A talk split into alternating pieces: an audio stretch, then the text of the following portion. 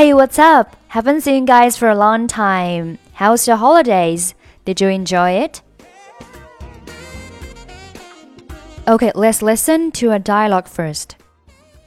Never offend Mr. Jones. I saw her ranting and raving just because of trifle. I'm tired of this sort of people. Don't speak so loudly, otherwise she can hear you, then she will fall out with you.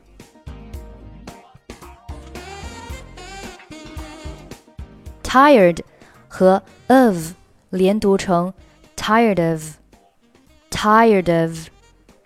Sort 和 of 连读成 sort of, sort of. Fall 和 out 连读成 fall out, fall out. Trifle 表示小事、琐事。Trifle, trifle, trifle. Rant and rave 表示大声叫嚷，不停的大声抱怨。他大声骂我，说我学习不够努力。She ranted and raved about how I wasn't studying hard. She ranted and raved about how I wasn't studying hard. Be tired of 表示讨厌、厌烦。我实在讨厌你的借口。I'm so tired of your excuses. I'm so tired of your excuses. Fall out 表示吵架。他们经常因为小事吵架。they often fall out over trivial matters. They often fall out over trivial matters.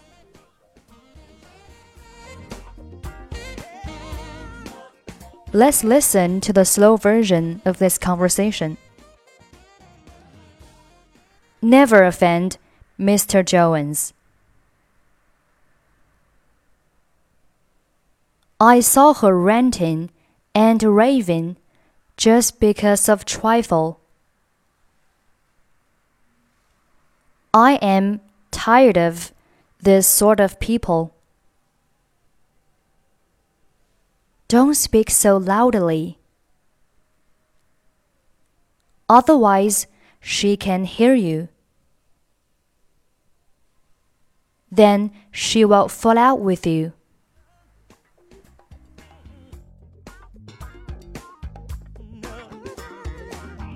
Let's listen to the fast version of this conversation. Never offend Mr. Jones. I saw her ranting and raving just because of trifle.